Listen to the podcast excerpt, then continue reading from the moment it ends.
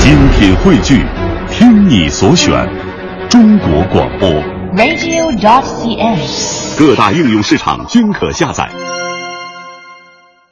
其实说到苏文茂先生，我不知道你知不知道，嗯苏先生是一个大孝子。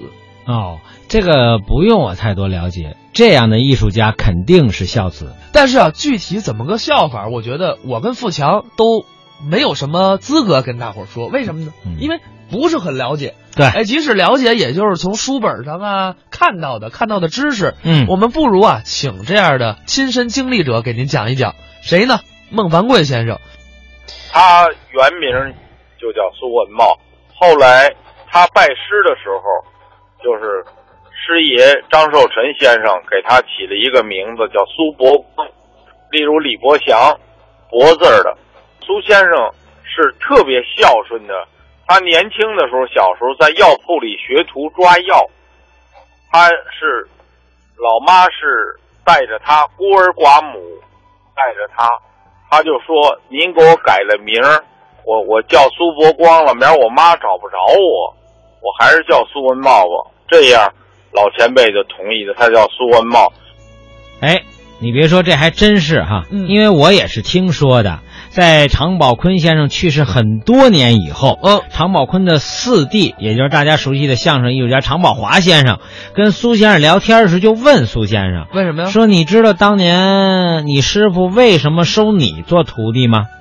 苏文茂肯定苏先生不不知道好啊哎，不知道就摇了摇头。嗯，常宝华老先生就说：“就是因为你孝顺，啊，你师傅常宝坤是孝子，你也是孝子。哦，所以说嘛，刚才富强说的对，老先生，老先生，艺术家，什么为艺术家？首先，做人好，对其次，我觉得才是艺术水平到了，没错，没你错，做人达不到那个份儿上，你艺术再高，你也，呃，也就那么一回事儿啊吧。嗨，总而言之，艺术家不是随随便便就可以让大家称呼你的。嗯你要是一个非常非常优秀的人，这是最前提的前提。哎，当然了，我们说啊，这个苏文茂先生虽然说呢，在生活中是一个非常优秀的人，是个嗯孝子也好，是个正面形象，但是他在节目里经常会塑造一些呃不太好的人物形象。啊，当然那是作品嘛。哎，这段也是苏文茂先生非常经典的一个新作品《哪段？废品翻身记》。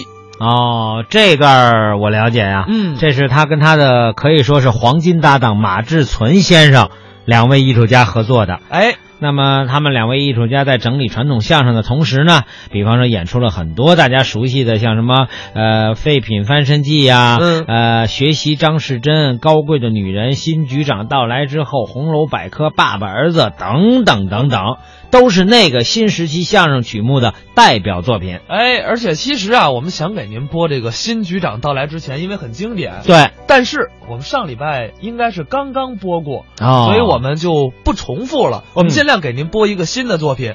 呃，当然说新就是呃您没听过的作品，对。这段叫什么呢？《废品翻身记》，咱们一块儿来听听。我今天呢，想问您这么一件事儿：呃，您打算问什么事儿？杜十娘怒沉薄宝箱，这个事儿你知道吗？啊，知道，这是《金谷奇观》里的一段故事对，啊。 知道那薄宝箱现在落到哪儿了吗？呃不知道，落到哪儿了呢？落到我们厂子里头了。是啊，啊啊，里边的东西还有吗？呵，满满当当啊！哦，都是金银首饰、珠宝、翠钻。 不，都是碎布头、烂布块啊儿、破铜、废铁、锡粒片儿、油棉纱、旧零件儿、骨头棒子、玻璃罐儿、绳子头、麻袋片儿，还有只尼龙袜子破了一半儿。不，您说的这是杜十娘那破宝箱啊，呃，不，这是杜十爹的破烂筐。破烂筐啊，杜十爹的。哎，这杜十爹是谁呀、就是我们厂子的仓库保管员，哦，姓杜啊，人们全管他叫杜大爷。那你为什么管人家叫杜十爹呢？嗨，因为他对这破烂筐啊爱如珍宝，哦，胜过当年杜十娘那破宝箱。嗯，你说我要管他叫杜十娘吧，嗯我又怕他不乐意。哎多新鲜呐！人家是男的，哎，所以我管他叫杜十爹。他这是对人家的讽刺还您是不知道，啊！就这个人呐，财迷呀、财迷啊，怎么个财迷啊？一天到晚老在厂子里转悠，哦到各个车间里去拾破烂儿去，啊，把这废品拾回来呀、啊。呵，挑了捡，捡了挑，一样东西放一处，一样东西搁一格。你说你这不是财迷吗？嗯这怎么叫财迷呢？他你这一介绍我就明白了，嗯，人家这位杜大爷珍惜废品，注意节约，在这一点上啊，我看人家就够得上模范标兵。什么事儿就模范标兵啊？啊，他要是模范标兵，我就是特级英雄。哟呵，不，您有什么贡献呢？那他有什么贡献呢？他，他不就那薄宝箱吗？那么你呢？咱有万宝坑，万宝坑，嗯，他那是箱，咱这是坑啊他那是百宝，咱这是万宝，哪样全比他强？哦，那么你这个万宝坑设在哪儿啊？呃，就在我们车间旁边，打开窗户就是。还真近的，嗯嗯，我就根据这个有利的地形啊，通过我反复思考，发明了一种古今罕见、独一无二、震惊中外的新工作法，什么工作法呀、叫做苏文茂空中甩手清理废料工作法，啊？简称啊，就是苏式工作法。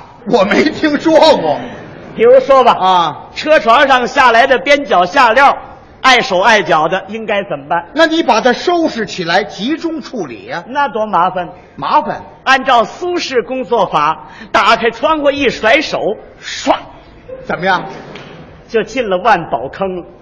哦，他给扔了，抱床上下来的铁爆花扎里扎轰的，这怎么办？你把它收拾起来啊。嗯，按照苏式工作法，打开窗户一甩手，唰，好嘛，也扔坑里了，擦机器用的油棉纱脏脏呵呵的，那可不能乱扔，容易自燃，管那干嘛？啊打开窗户一甩手，唰，也扔坑里了。食堂里卖的肉包子油脂麻花的，怎么样？一甩手，唰，扔坑里了。 扔嘴里了。他这点还够明白的。哦，吃的东西不扔啊谁说的？啊，吃的东西照样扔啊，都扔什么？吃排骨剩的骨头，吃鱼剩的鱼头鱼刺，吃西瓜剩的瓜皮，喝茶剩的茶根儿，这都运用苏式工作法。打开窗户一甩手，唰，嘿，这万宝坑是大杂烩，哎，怎么了？我很奇怪，奇怪什么呢？你说别人搞发明创造吧，全能得点奖什么的。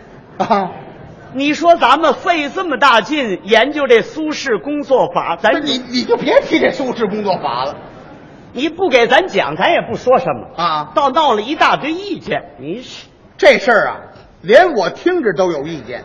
你有什么意见？起码说你不珍惜废品，浪费国家资财，你看，鸡一嘴鸭一嘴，全冲我来了。这叫什么话？啊我告诉您呐，提意见最气人的就是杜十爹，这称呼听着多别扭。这杜大爷提什么呢？他说我是败家子儿，他可倒好，有的也说说，没的也问问，东走走西转转，没有他不管的事儿。这正说明啊，人家对工作有高度负责的精神。哦，这还叫负责？当然了，他连我们家全负责，不，你这话我怎么听不懂呢？没事儿老往我们家跑，哦，可得到我们那儿家属宿舍天天去啊宣传废品回收的意义，哦讲的你是天花乱坠。这不是我爱人，愣让他给鼓动的，没事儿围着家属宿舍跟他一块儿去收废品去。啊好啊，他那哪点好啊那？你说我爱人也是，你业余时间干点别的不好吗？啊，你你唱个歌，跳个舞，你当个业余演员，这我支持你。啊，这可倒好，我们家里出了一个业余喝破烂儿 的，你我什么叫业余喝破烂儿的？啊，这说明人家珍惜废品呢、爱惜废品呢、我告诉你，像杜大爷跟你爱人这个做法，我完全支持。什么事儿你就支持啊？就是应该支持。他有盗窃行为，你也支持？谁有盗窃行为？杜十爹，我你叫人家杜大爷好不好？他为了跟我对着干，现在又成立一个千宝库不是薄宝箱吗？啊，又改千宝库了。哦，自从有了这千宝库，他经常上我这万宝坑里进行盗窃。 你呀、先别扣帽子，你把这事情说具体一点，怎么个盗窃啊？他把我扔在万宝坑里的什么油棉纱、旧零件、边角下料什么的啊他全给盗窃走了。他还给加了工，改头换面，为是让我看不出来。我心说呀，你呀、你再改装，我也认识。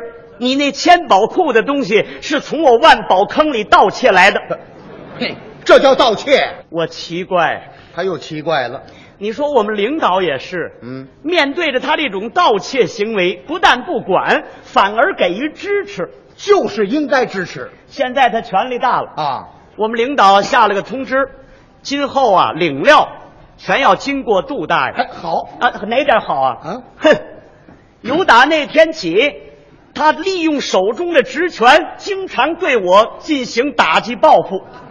他这帽子满天飞，不，怎么又打击报复了？那天我找他领四十米角铁啊他那儿明明摆着新料整料，他就是不给我，偏给我旧料碎料不可，哪儿来的旧料碎料？全是从我万宝坑里偷来的。行行，别提这偷了。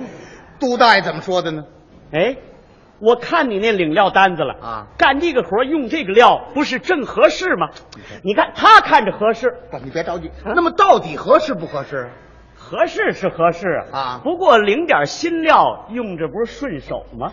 就为顺手啊，你要好说歹说，他就是不给我换。不应该给你换。当时我就急了，你今天换给我新料，还则罢了；如若不然，影响了生产，你要负全部责任。哼哼，由于我的正言厉色，你猜怎么样？他害怕了，呃，他倒乐了。啊让你给气乐了。嘿，要说负责呀， 哎咱们都应该负责呀，咱们都是国家的主人嘛。哎，咱们首先应该对人民负责，要对实现四个现代化的宏伟目标负责呀。对，你说说，像你这样大手大脚，你这是对谁负责呀？对你谈谈，你是对谁负责啊？我说我对啊我我我对我我统统的不明白呃的。外国话呀，哎，真是啊！现在我们车间那些同志们呢，对我这万宝坑意见大了。他没法没意见呐。多热的天儿也不敢开窗户，那是为什么呢？一开窗户那臭味儿就进来，哪儿来的臭味儿啊？全是从万宝坑里冒出来的。对就我那坑里养的那个蚊子、苍蝇，啊， 全比别处的肥呀、那管什么用啊？这就是你对废旧物资处理不当。你看你这坑，反而变成公害了。谁说不是呢？啊现在谁走那儿全都堵鼻子，有的全都绕着走。人家都嫌脏，哎，可是有的人不嫌脏。谁呀、呃，杜大爷，他也叫杜大爷了。杜大爷决心啊要以愚公移山的精神，把我们几年来扔在万宝坑的废旧物资全部打捞上来。好啊，就他自己啊。那哪能够？他这种精神呢、感动了上帝。上帝，哪来的上帝啊？这个上帝不是别人，就是全中国的人民大众。哦，这是毛主席说的。对啊我们厂子全体职工和干部在厂党委的领导下，在物资回收部门的大力帮助支持下，嗯打了一场废品翻身仗。声势够大的。通过这一仗，哎呀，我出了一身汗，那你是累的，呃，下巴，吓呀！哎呀，我怎么了？什么毛病？我这万宝坑里可真出了宝了。都有什么？就听，可了不得了，怎么的？呜呼呀！什么事儿一惊一乍的？你看我看什么？多么美丽，多么俊俏，多么迷人呐、什么呀？只见他云髻高挽，体态轻盈，嗯潭口邯郸，柳眉拢翠，顾盼生光，秋波流慧，身穿碧罗裳，腰系白玉佩，敢说是国色天香，称得起是千娇百媚。你说的这是呃，嫦娥，嫦娥就是奔月的那个啊，啊，从我那万宝坑里出来了，胡说八道这是。我赶紧就过去了啊主动跟嫦娥握手。我说，哎，他不理我，嗯不光他不理你，今后连我都不理你，为什么？你神经病哎，这叫什么话呀？啊！我说这是真事儿，一眨巴眼儿的功夫了不得了。怎么了就见这嫦娥呀，架起一朵五彩祥云，腾空而起，它飞了。我能让它飞喽，它飞呀，我就追呀哼；它飞呀，飞呀，我就追呀，追呀；它飞呀，我追；这这它飞，不是这我嗯你歇会儿吧。我不累，哎，你是不累，不，那嫦娥累了，先让它歇会儿。让她歇会儿，像话吗？你猜这嫦娥飞哪儿去了？飞到广州交易会去了。她这气门还够长的，还这嫦娥来到广州交易会上，呵，来自世界五大洲的各国朋友们全都围过来了。嗯瞧见嫦娥都是赞不绝口啊。这个就说挺好，挺 好；那个说 very good 啊，Miss 嫦娥，嫦娥。怎么了这是？哎啊你你看见过嫦娥吗？子走，我带你看这看去。这这这这这，啊，我甭看她，我看你就够了。你看我干嘛？我看你那汗没出透，憋着说胡话，你是？这叫什么话啊我说这是真事儿你怎么说我也不信，那万宝坑会有嫦娥啊？啊！我这么说你就信了。怎么说啊？我们厂子不有食堂吗？啊，食堂里有嫦娥，不，食堂里有排骨。哎，排骨啊，对呀，就是这些个猪牛羊杂骨啊从废品当中清理出来，物资回收部门加工处理，提炼出骨油、骨胶、明胶等重要原料。哦这还不算，选出来的料骨经过工艺美术家们巧妙设计，精雕细刻，镶嵌着色，制成各种美丽的花鸟鱼虫、山水人物，雕成散花的天女、奔月的嫦娥，哦那真是玲珑透剔、巧夺天工、精妙绝伦、栩栩如生啊！好 这么简单的道理，你怎么就会不懂呢？啊，又来了。哎呀，跟他说话还真得注意呀、哦，您说这个嫦娥奔月是用骨头雕刻的工艺品，对，这回明白了吧？不但明白了，我还受到很大的教育。哎呀，通过这一战啊，那真是硕果累累，战果辉煌啊！收获太大了。哎，，要光这些东西啊啊，收获还不算大。还有值钱的，我们正在打捞当中啊啊，就听大家齐声欢呼，热烈鼓掌哦，又捞出一个活人来。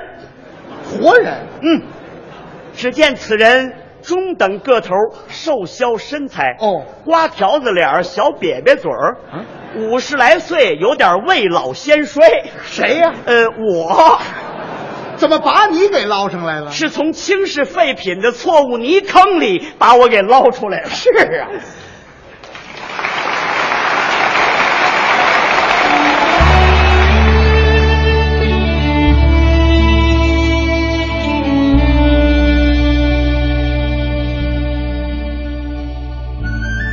刚才是苏文茂、马志存表演的《废品翻身记》啊，虽然啊，可能大伙儿现在听着说这个，尤其是后半段，可能啊跟时代略有脱节，但是在当时那绝对是一个非常非常经典的作品。其实到现在听啊，有的包袱设计的还是特别的巧妙。不过真的，你要说到苏文茂，人家是大师。之所以称为是大师，一来呢是这个老百姓认可，二来圈儿里那也得承认。是的，比如说像您的师傅，昨天我们就提到过了，嗯也是对苏先生的艺术水平那是相当的崇拜。对另外呢，还有就是天津的前文联书记孙福海先生，可以说在天津啊跟苏文茂先生非常的熟，是吗？他对苏先生太了解了。咱们一块儿来听听孙福海先生是怎么说的。苏先生不仅艺术上好，他可称是德艺双馨。首先，他本身的经济上不富裕，可是不做广告。为什么不做广告？